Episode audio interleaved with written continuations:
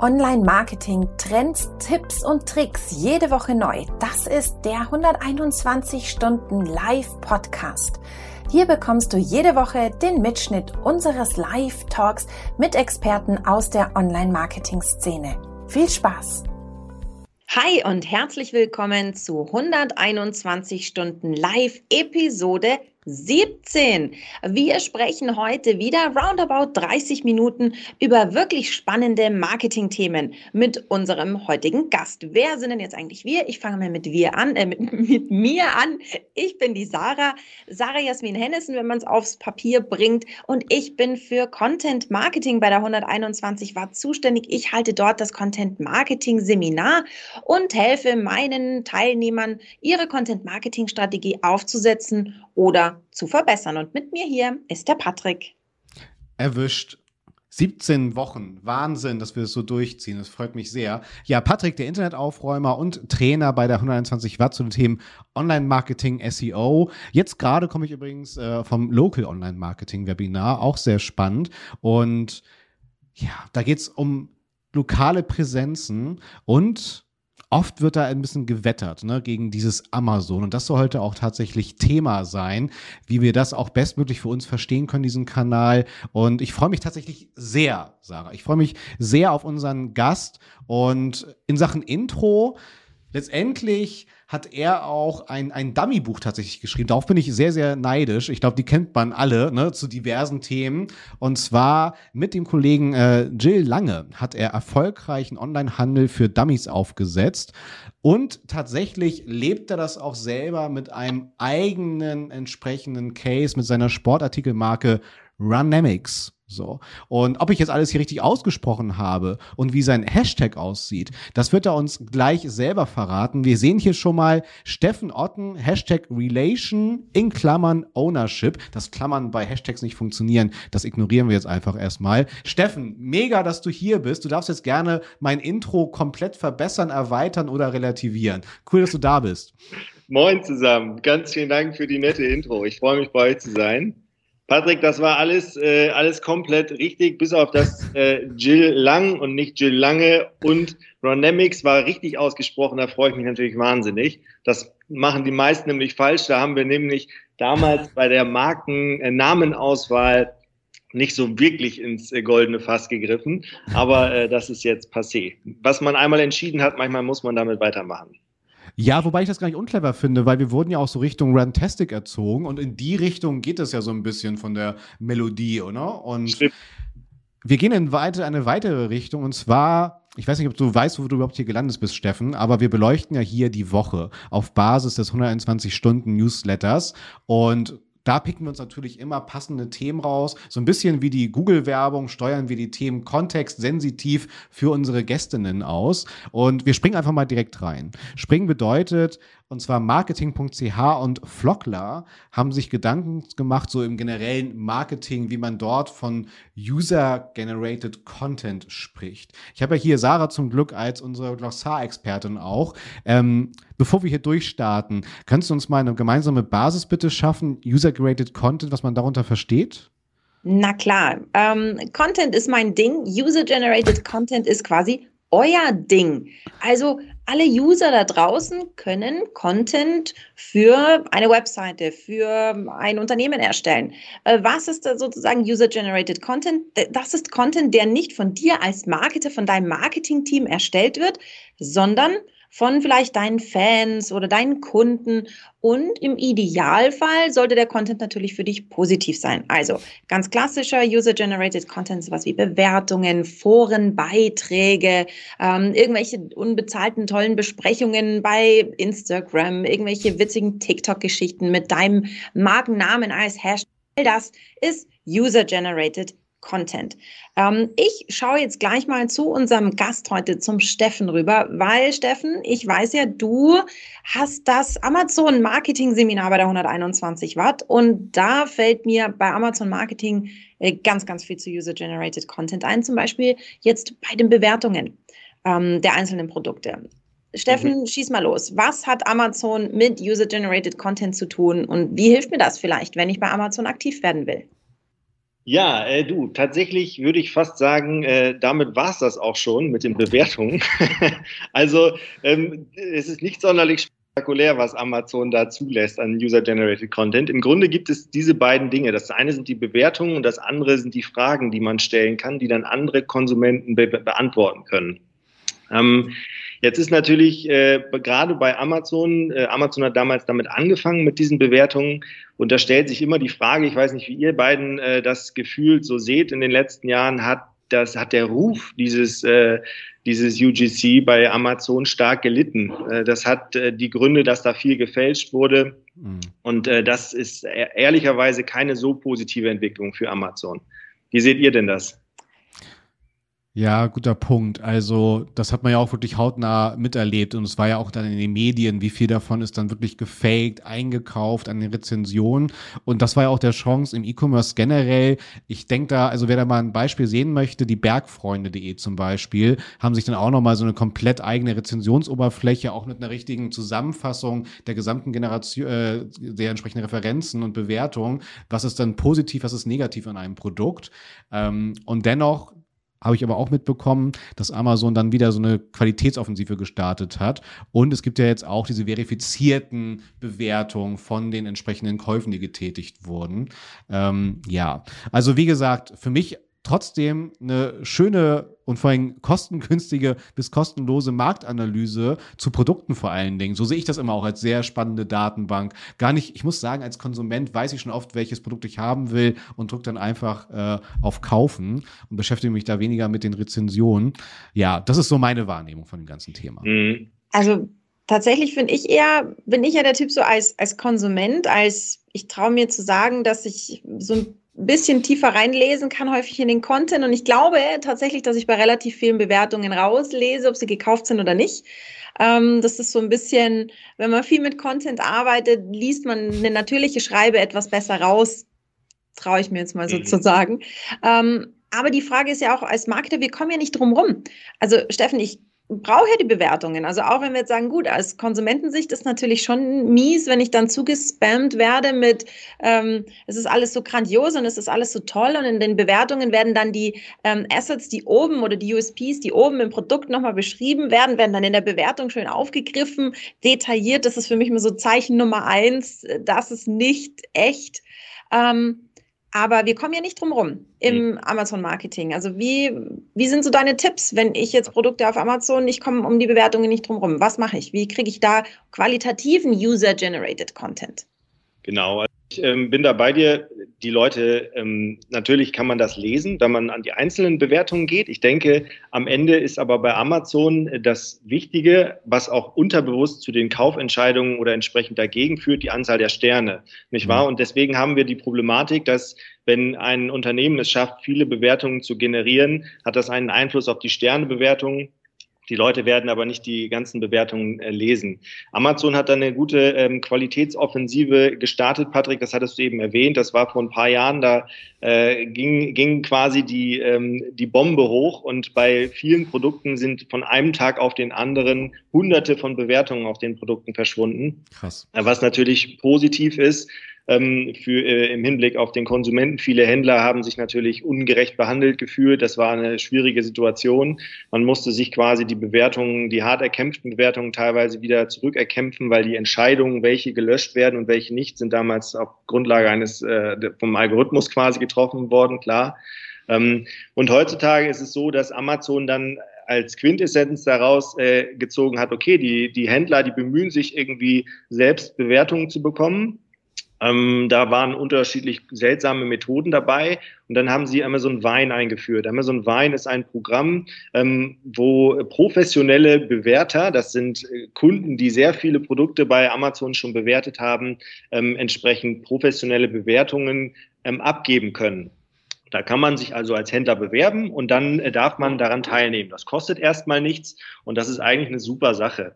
Ähm, das soll im Grunde den Händlern helfen, die neue Produkte anschieben wollen, um eine eine gewisse ähm, Grundmasse an Bewertungen überhaupt zu bekommen. Denn darum geht es. Ähm, und da können wir auch gleich nochmal drüber sprechen, über den Grenznutzen von weiteren Bewertungen. Da ähm, spreche ich immer ganz gerne drüber.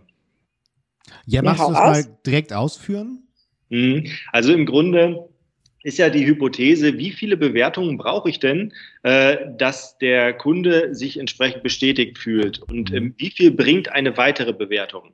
Wenn ich jetzt also 30 Bewertungen habe und ich habe viereinhalb plus Sterne, dann äh, ist das ja für die Kaufentscheidung beim Konsumenten wahrscheinlich schon ausreichend.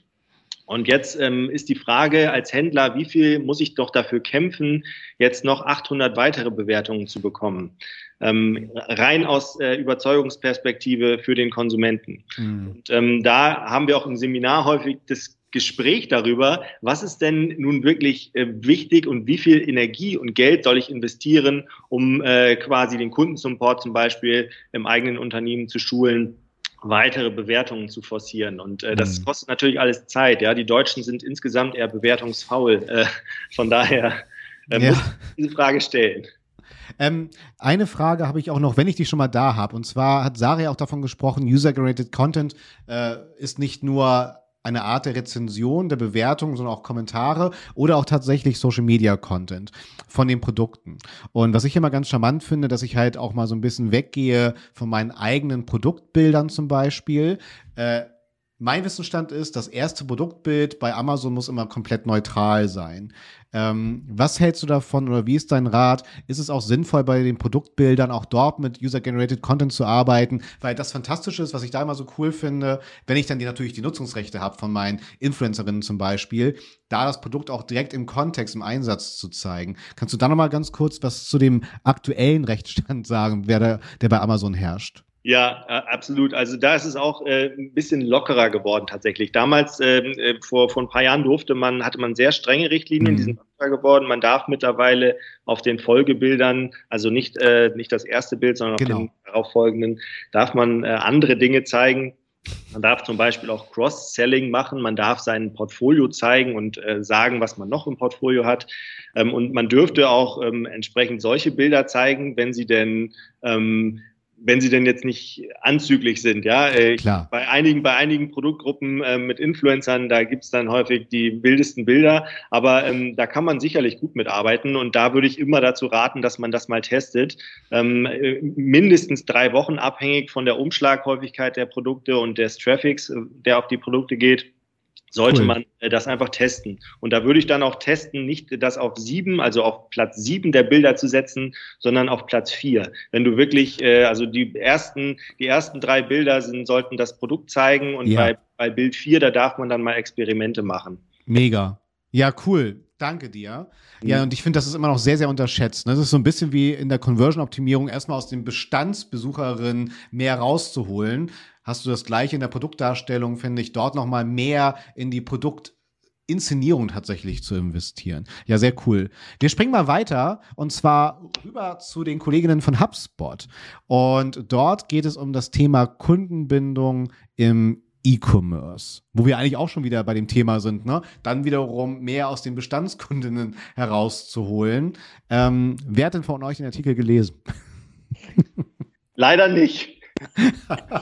Klar. Shame. Ja. Ich bin da, ich, ich oute mich als Streber. Klar habe ich es gelesen. Ähm, sagen wir es mal so. Es sind so ein paar Dinge, die sind naheliegend und trotzdem. Das ist ja das Schöne. Wir, wir kaspern uns hier einen ab über die wahnsinnig tollsten Tipps und Tricks und Trends und häufig kommt es ja wieder auf die Basics zurück. Also ähm, sowas wie eine, eine ordentliche Danke-Seite mal nachfassen. Ähm, wie geht's dir mit dem Produkt? Kommst du klar? Kann man dir noch was helfen? Irgendwie so, ja, so alles, was ich im zwischenmenschlichen Bereich äh, auffahren kann, hilft mir natürlich auch bei der Kundenbindung. Ich finde sowieso, ich weiß nicht, wie es euch beiden da geht, ich finde es Wahnsinn, wie häufig äh, Kohle in ganz, ganz viele so Upper-Funnel-Kampagnen geschüttet wird und wo kann ich noch höher gehen im Funnel und Pre-Awareness-Phase und alle die, die schon mal konvertiert haben, Ah ja, die haben wir ja schon. Also mhm. nichts ist so teuer wie Neukundengewinnung. Und so, ich, bevor ich mich jetzt hier nicht an unsere maximal 30 Sekunden Re Redeanteil halte, ähm, Steffen, Kundenbindung, Runamics, was macht ihr da? Ja, tatsächlich äh, ist es bei uns, wir sind jetzt seit 2020 äh, früher mit Ware quasi im, im Markt. Wir haben mit 20, 2019 mit einer Crowdfunding-Kampagne ähm, gestartet, ganz kurz zu uns. Wir machen äh, umweltfreundliche Sportkleidung. Ja? Wir cool. ähm, Wir haben den Ansatz äh, Cradle to Cradle, das heißt ähm, kreislauffähige, biologisch kreislauffähige Sportklamotten zu entwickeln. Und wir ähm, haben herausgefunden äh, in den letzten Jahren, dass ähm, oder im letzten Jahr, dass äh, das Thema Wiederkaufrate bei uns äh, sehr hoch ist im Shop jetzt, äh, im, im Shopify Store. Ähm, das hat uns sehr überrascht, positiv ähm, äh, weil wir einfach äh, toll finden, dass die Leute wiederkommen. Ähm, ich glaube, das hat einen, einen großen Anteil daran, hat unser automatisiertes E-Mail-Marketing. Da bin ich großer Fan von und äh, das würde ich auch jedem raten, das intensiv zu nutzen. Ich glaube, das ist die Geheimwaffe der nächsten zehn Jahre, dass man das wirklich intensiv durchdringt für seine Firma und das stark einsetzt. Zur Kundenbindung genial und auch zum Aufbau von Kundenvertrauen mit neuen Kunden ähm, ist das essentiell. Und äh, ja, ich glaube, das liegt daran, ähm, dass, äh, dass man das äh, da gut steuern kann. Ja, interessant. Äh, ich bin jetzt Investigativreporter und du hast jetzt gerade von eurem eigenen Shop gesprochen, der auf Shopify läuft. Ne? Grüße gehen raus und nicht von Amazon. Ist es tatsächlich von dir dann auch ein Stilmittel in Sachen Kundenbindung zu sagen, hey, bau deine Marke über Amazon auf, aber schaff es dann irgendwie die dann auch zum Wohl der Marge natürlich in Sachen Folgekaufverhalten auf deine eigene, wenn dann vorhanden, Jobpräsenz zu lenken? Oder wie darf ich jetzt diese Strategie bei Ihnen verstehen, Herr Otto? ja, also äh, tatsächlich ähm, war ist diese dieses Projekt Runamics ist so ein Herzensprojekt. Ähm, das hatte gar nicht unbedingt äh, den 100% kommerziellen ähm, Gedanken dahinter. Ähm, das, man muss ganz ehrlich sagen, unsere Marke ist etwas höherpreisiger und auch die Zielgruppe ist nicht die klassische Amazon-Zielgruppe. Ja. Das heißt, ähm, wir Unsere Ambition ist es, Menschen überall zu erreichen und deswegen wollen wir auch überall verkaufen. Amazon ist auch ein Thema. Ähm, wir haben da jetzt auch gerade, sind wir Partner von Amazon Launchpad geworden. Das ist äh, ein Programm für, äh, für crowd-gefundete oder investierte Startups, ähm, dass, da, dass wir da auch Teil von werden.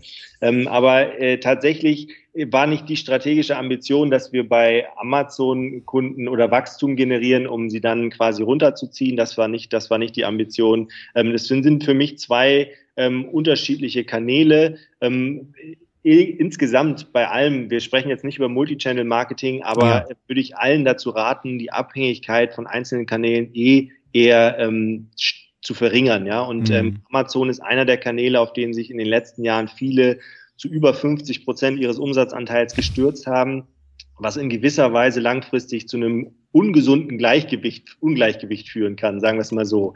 Ja. Ähm, und von daher äh, ist, ist das, ähm, an, andere Kanäle sind wichtig und der eigene Shop ist Gold wert. Ja, absolut. Ich meine, wir sind ja auch hier Trainerin zu diversen Disziplinen Marketing und man mhm. darf das ja nicht alles als Silo betrachten und nicht irgendwie das E-Mail-Marketing, die Wahrheit ist die einzige, ne? Oder das Thema SEO oder halt Amazon-Marketing, sondern es sind ja immer Parts, die am besten ineinander ziehen. Aber ja. was ja zum Beispiel schwierig ist, und deswegen finde ich halt das Thema ganz spannend, Amazon äh, unterbindet natürlich, dass ich halt irgendwie auch beim Packaging versuche, dann auf meinen Shop zu leiten. Und dennoch kann ich mir vorstellen, Steffen, dass bei dir auch in den Seminaren oder auch in deinen Mandaten dann halt immer so das Thema ist, okay, Amazon bringt Spaß, die Marge nervt aber natürlich. Was sind denn die Möglichkeiten für meine weitere Kundenbindung äh, Richtung eigener Shop zu kommunizieren? Gibt es da so Tipps und Tricks? Mhm.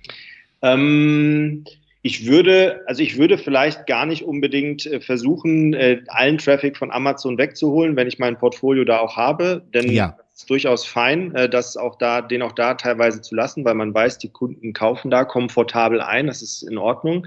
Ähm, Amazon hat in den letzten, im letzten Jahr haben sie auch da ähm, Bewegungen ähm, zugelassen, dass man mittlerweile E-Mails schreiben kann, zum Beispiel ähm, und auch äh, quasi E-Mail-Marketing äh, betreiben kann, mhm. so in gewisser Weise. Das ist auch ein Fortschritt. Vorher wurde alles unterbunden, es wurde keine E-Mail-Adresse gezeigt, ja. aber da öffnet sich Amazon auch, weil sie halt auch spüren, dass die Händler da ein gewisses Unbehagen hatten, ähm, dass man nicht mit den Konsumenten äh, kommunizieren konnte. Man hatte schlichtweg keine Kundenbeziehung. Ja, das war einer der größten Fehler oder Probleme, den man, den, die man hatte.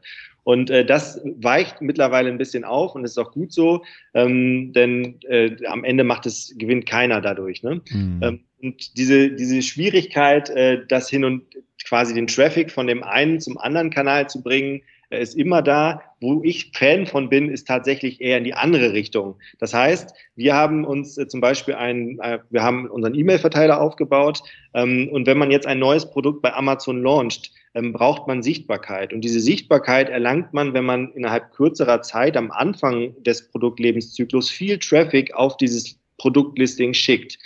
Und wo habe ich denn den best, wo habe ich denn den qualifiziertesten Traffic? Natürlich in meinem eigenen E-Mail-Verteiler. Also versuche ich natürlich eher auch meine anderen Konsumenten darauf aufmerksam zu machen, hey, äh, wir haben hier gerade eine Aktion bei Amazon, ähm, würdest du gerne das testen, das Produkt? Okay. So, und dann äh, kann man das, glaube ich, wechselseitig ganz gut miteinander kombinieren, um da die Stärken des einen oder des anderen auszunutzen. Spannend. Ja, sehr, sehr cool. Äh, Sarah, lass uns auch mal Steffen noch mal vormerken. Ich würde ganz gerne auch noch mal so über seine Wahrnehmung sprechen, wie sich so die anderen Plattformen gerade entwickeln, die sich halt für Händlerinnen-Strukturen öffnen, ne? Wie ein Otto, Zalando im Vergleich zu Amazon, ne? Äh, auch sehr spannend. Aber wir wollen ja nicht abschweifen, sondern wir bleiben beim Thema und auch auf Amazon. Und zwar Celix äh, hat sich dort mit den äh, Pay-per-Clicks beschäftigt, die im besten Fall zum Erfolg führen. Ich denke mal, Steffen, dafür musst du nicht mal den Artikel gelesen haben, sondern kannst uns gerne mal auch dann für die Zuschauerinnen, Zuhörerinnen einmal kurz abholen. Äh, hier Amazon, PPC und Erfolg, was wir darunter erstmal verstehen können, ganz grob bitte. Genau, also im Grunde ist das das älteste Werbeformat, Pay-per-Click. Das heißt, ähm, in den Suchergebnissen, ich suche nach Badelatschen und dann gibt's ja die gesponserten Anzeigen, die viele Konsumenten gar nicht unbedingt so wahrnehmen. Da steht dann ganz mhm. klein gesponserte Anzeigen. Das sind also Anzeigen, äh, äh, Suchergebnis die genauso aussehen wie das die anderen auch, nur dass da ganz klein gesponsert drüber steht. Ähm, diese, dafür bezahlt man im Auktionsverfahren, so wie bei Google und anderen Plattformen auch. Und das ist ähm, der wichtigste Werbetreiber und Werbekanal für ähm, Unternehmen, um da zu starten, profitabel Marketing zu machen bei Amazon. Sollte man direkt äh, vom Anfang an eines Produktlebenszyklus sollte man damit starten. Und ähm, da gibt es viele verschiedene Möglichkeiten, wie man damit umgeht.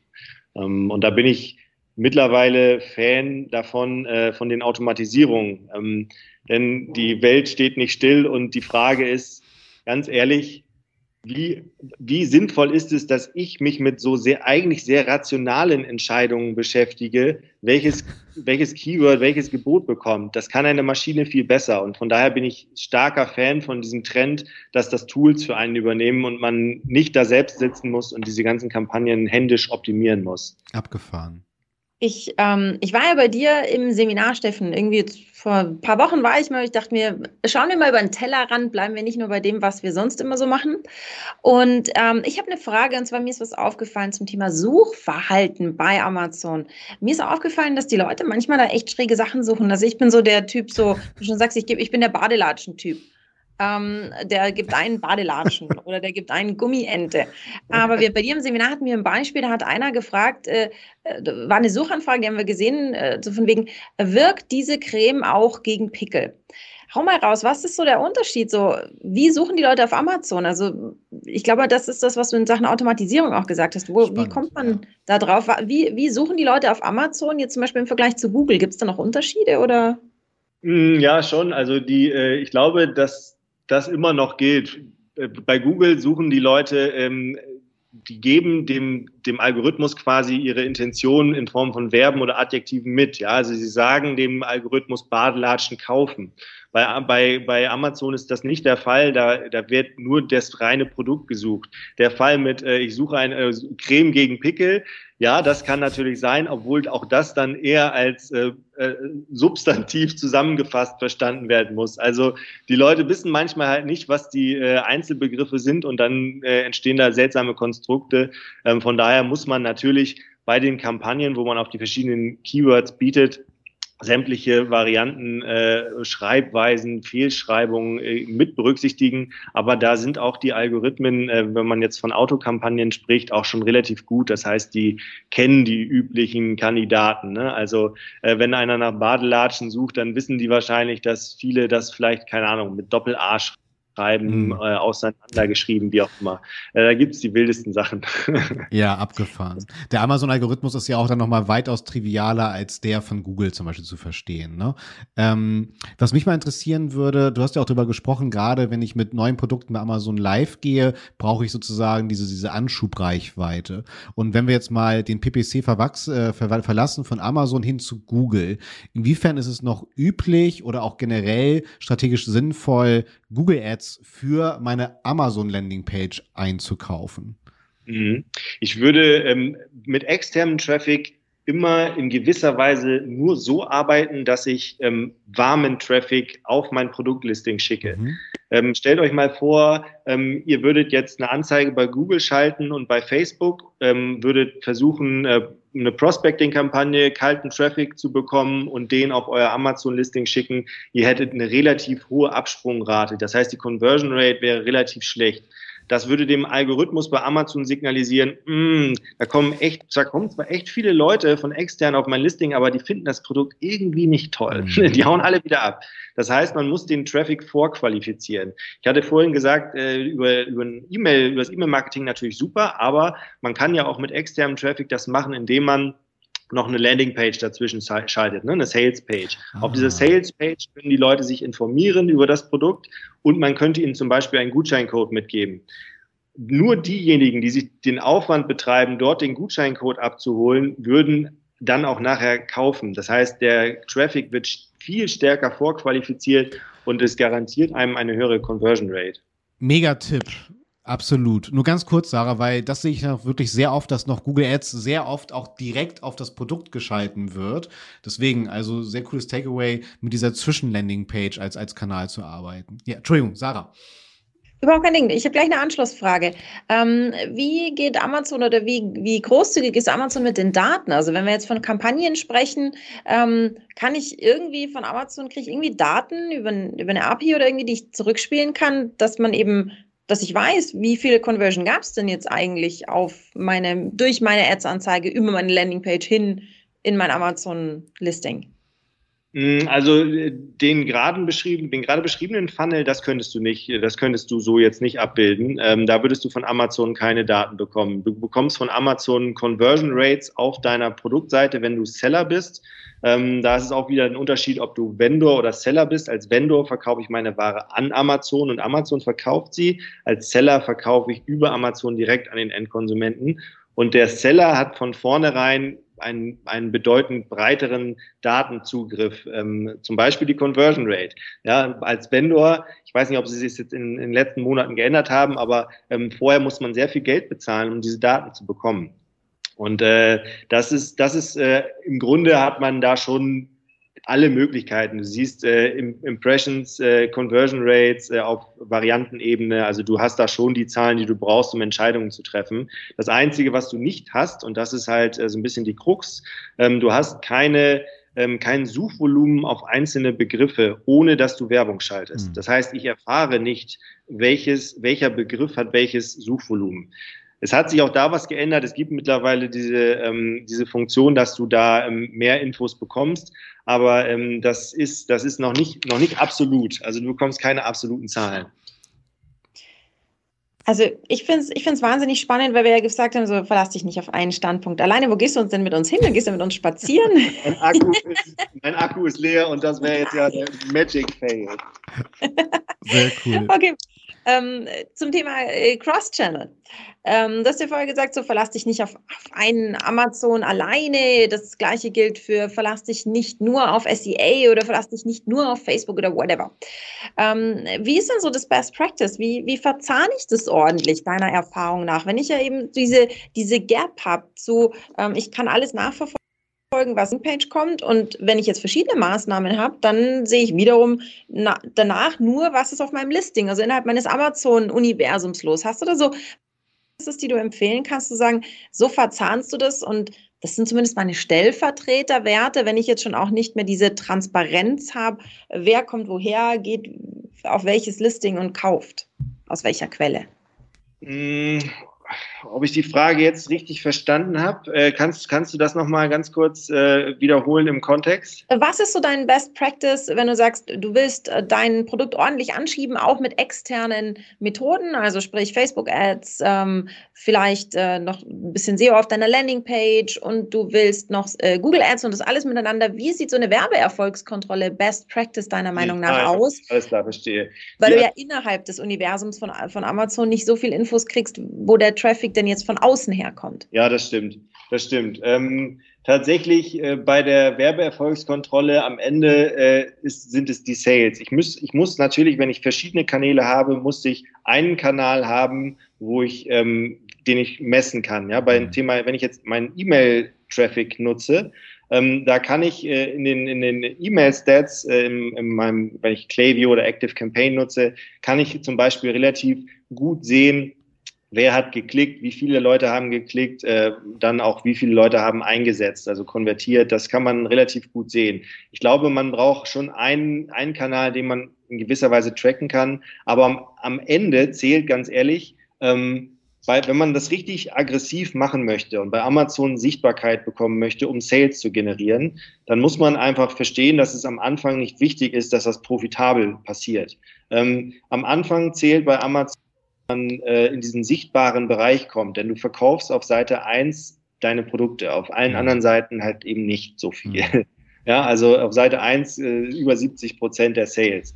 Von daher muss man es irgendwie schaffen, dahin zu kommen. Und dann äh, feuert man halt raus. Ja, also da ist es dann, da kommt es auf drei, vier Wochen geht's dann raus, dass diese Launchphase und da muss man halt äh, aus allen Rohren feuern. Wenn man einen guten E-Mail-Verteiler hat ähm, mit ein paar tausend E-Mail-Adressen, kann man das schon sehr ge gezielt steuern und man braucht gar nicht noch externen Traffic, ja, weil du hast ja eine gewisse Anzahl an Sales, die du pro Tag erreichen willst. Nehmen wir mal an, der Bestseller verkauft 40 Stück am Tag von einem Produkt, dann möchtest du gerne in dieser Range auch verkaufen. Also versuchst du das entsprechend zu steuern und das kann man mit E-Mail-Marketing äh, in meinem, nach meinem Verständnis halt wunderbar tun. Ich kann sogar dann ja auf dem nächsten Tag weniger oder noch mehr Leute aus meinem Verteiler anschreiben und kann das sehr gezielt steuern, ähm, wenn ich am ersten Tag schon weiß, wie viele der Leute jetzt gekauft haben. Und da sehe ich dann, okay, heute haben äh, 25 Leute Produkt X gekauft. Ähm, ich habe das an 450 Leute geschickt. Ich brauche mehr Sales, also schicke ich noch an, am nächsten Tag an 600 Leute. Und so kann man sehr fein justieren und da auch gut arbeiten. Ja, sehr, sehr cool. Ähm, Sarah, wenn das für dich okay ist, ich gehe mal auf Amazon und bestelle uns eine Taucherausrüstung. Es tut mir leid, Steffen, ich bin hier der Meister der äh, komischen Überleitung. Aber wir brauchen diese, diese Überleitung und die Taucherausrüstung für unseren Deep Dive. Wir wollen, Ganz genau. Steffen, mit dir jetzt abtauchen. Sarah. Hm, wir wollen ganz, ganz tief hinein in dein Amazon-Wissen. Und äh, wenn ich loslegen will, ich kenne es aus den Seminaren, ihr kennt es bestimmt auch, alle Leute sind super hungrig nach Tools. Deswegen meine Frage an dich, welche Tools helfen mir, wenn ich bei Amazon so richtig durchstarten will? Was sind so deine Tool-Tipps für meinen Amazon-Marketing-Erfolg?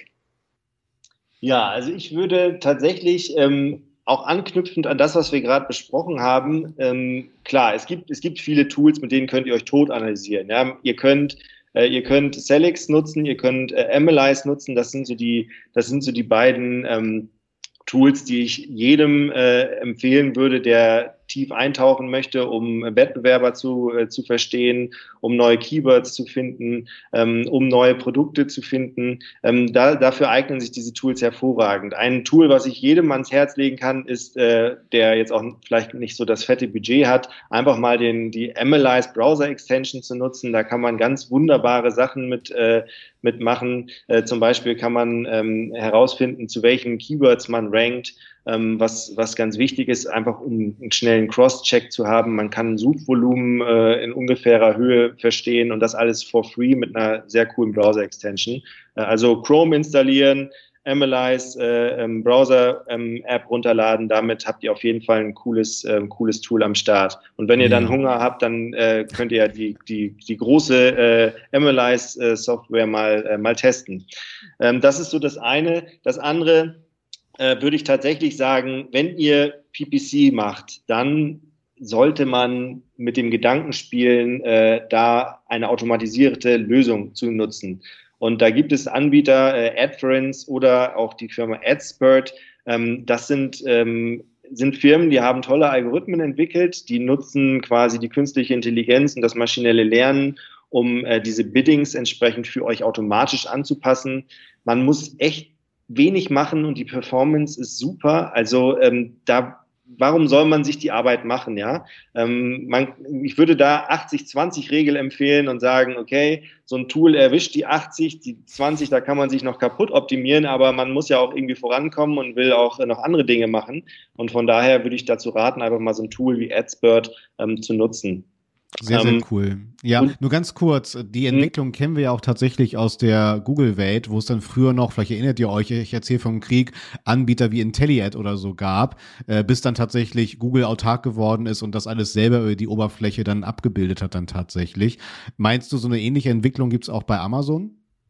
Ja, ich glaube schon. Also die hm. Frage ist ja irgendwie am Ende, äh, Amazon könnte es ja mit den eigenen Algorithmen schon alles sehr viel besser steuern und optimal machen. Natürlich wollen die Geld verdienen und ich glaube, das muss man immer verstehen als Werber. Mhm. Ja, dadurch, dass ich die Fehler mache, verdient ja die Plattform. Und diese Fehler will ich minimieren, ich will Fehlbiddings minimieren und die macht aber jeder und äh, dann lasse ich doch lieber die Maschine daran. Ne? Und äh, das wird sich, ich glaube, der Trend wird da weitergehen. Ich glaube nicht, dass in fünf Jahren noch Leute da sitzen und äh, einzelne Keywords hin und her schieben und so wie das jetzt halt gerade wie wahnsinnig noch äh, äh propagiert und gemacht wird, ne? was so viel Arbeit und Zeit kostet. Leute werden eingestellt, nur um äh, PPC-Biddings zu machen und ja, ich glaube, die Entwicklung wird nicht mehr lange, äh, lange auf sich warten lassen. Okay. Noch ganz kurz so als grobe Hausnummer äh, an Tool-Lizenzkosten. Was kommt da auf einen so ungefähr zu? Mhm. Also ich, da würde ich so, äh, da startet man, bei, ich glaube bei AdSpurt mit 299 äh, und du hast schon ein vernünftiges Ad-Budget äh, Ad quasi äh, inkludiert. Ähm, wenn du dann ein höheres Ad-Spending hast, äh, dann landest du danach in der nächsten Stufe bei 499 im Monat. Das, äh, wenn du aber dann noch ein höheres Ad-Budget hast, dann ist das für dich auch keine Welt mehr. Ne? Also 299 äh, oder 199 für den Start, das ist auf jeden Fall ein Preis, mit dem man arbeiten kann wenn man sich wirklich überlegt, wie viel Zeit man sonst dafür investiert. Die starten ja. sogar neue Kampagnen für einen. Also es werden automatisch neue Kampagnen generiert, wenn äh, wenn es Zeit dafür ist, ist es schon echt äh, super, was die Jungs und Mädels sich da ähm, aufgebaut haben. Cool, richtig schön. Danke, Steffen. Sehr pragmatisch, das gefällt mir. Und ja, Steffen, du kannst dich schon mal mental auf das Finale einstellen, denn unseren Gästinnen gehört das letzte Wort tatsächlich. Und Sarah, ich muss sagen, ich habe viel mitgenommen. Also mein Highlight war auch nochmal diese Idee, gerade wenn ich auch über Google nochmal Reichweite einkaufen möchte für meine Amazon-Produkte, dass ich eine Landingpage dazwischen schalte. Das finde ich sehr, sehr schön. Und da bin ich ja auch wieder trackbarer, als nur dann tatsächlich mich auf die Sales-Werte zu verlassen. Von daher sehr, sehr cool. Ich bin wieder schlauer geworden. Und Sarah, Absolut. Ich kann dir auf jeden Fall recht geben. Ähm, die Sache mit der Landingpage ist ja auch schon dieses Umdenken. Wie funktioniert der Algorithmus? Ich meine, wir kennen das ja so, Traffic schadet nicht. So ganz grundsätzlich mal so halbwegs qualifizierter Traffic schadet ja so im ersten Schritt mal nicht. Naja, für, bei Amazon funktioniert die Logik halt ein klein bisschen anders. Und das finde ich immer schön, wenn man so einen, einen kleinen Logik-Schritt äh, nach vorne macht. Deswegen vielen Dank dafür, Steffen. Ähm, ja, sonst bleibt mir nicht viel zu sagen, außer vielen Dank. Es hat mir mega viel Spaß gemacht und ich sage soweit schon mal Tschüss und gebe an den Steffen weiter. Ja, äh, das letzte Wort, ganz vielen Dank. Äh, vielen Dank, dass ich hier im äh, Podcast sein durfte. Und ähm, dann möchte ich als letztes, als letztes Statement von meiner Seite vielleicht noch zu meinem Hashtag. Ich finde es ganz wichtig, dass wir im Online-Marketing dahin gehen, äh, dass wir versuchen, die, die Beziehung zum Kunden ähm, an uns zurückzuholen und äh, Plattformen wie äh, auch Amazon neigen dazu, dass man sie halt aus der Hand gibt. Mhm. Von daher äh, versucht die Beziehung zum Kunden aufzubauen. Das ist eure Lebensversicherung. Äh, E-Mail-Marketing ist da sicherlich eins der eben besprochenen Dinge, die man machen kann, aber das ist wichtig. Und äh, da, da, dafür solltet ihr kämpfen, äh, diese Beziehung irgendwie zu halten und aufzubauen. Ja, und sonst, äh, ich glaube, die Zeit ist rum. Patrick, ja, Sarah, ich äh, fand das richtig toll und ich freue mich, dass wir ähm, auch außerhalb mal wieder uns äh, irgendwo treffen können. Yay! Auf jeden Fall. Ich fand es auch super toll. Und jetzt habe ich noch gesagt, dir gehört das letzte Wort. Und dann kommt mir meine Vergesslichkeit dazwischen. Okay, letztes Wort. Alles gut. Und zwar, was Sarah vergessen hat äh, und alles verzeihbar. Und zwar, all das und noch viel mehr könnt ihr on demand auch nochmal natürlich konsumieren. Das bedeutet, live gehen wir hier immer am Dienstag 18.30 Uhr. Aber ihr könnt auch das Ganze nochmal über YouTube, Facebook und Co. visuell nachkonsumieren und dann natürlich auch auditiv über alle gängigen Podcast-Portale da draußen. Ähm, ob ich jetzt wieder alles richtig gesagt habe, das kann mir sonst Sarah mit einem kurzen Nicken bestätigen. Fantastisch. Und Sarah, Steffen, sehr cool, dass wir wieder alle zu dritt hier waren. Wir haben das Internet wieder zu einem besseren Ort gemacht. Wir haben Menschen aufgestaut und hoffentlich für den einen oder anderen Kanal wieder begeistert. Von daher, ich reiße jetzt das letzte Wort an mich und sag auf Wiederstream.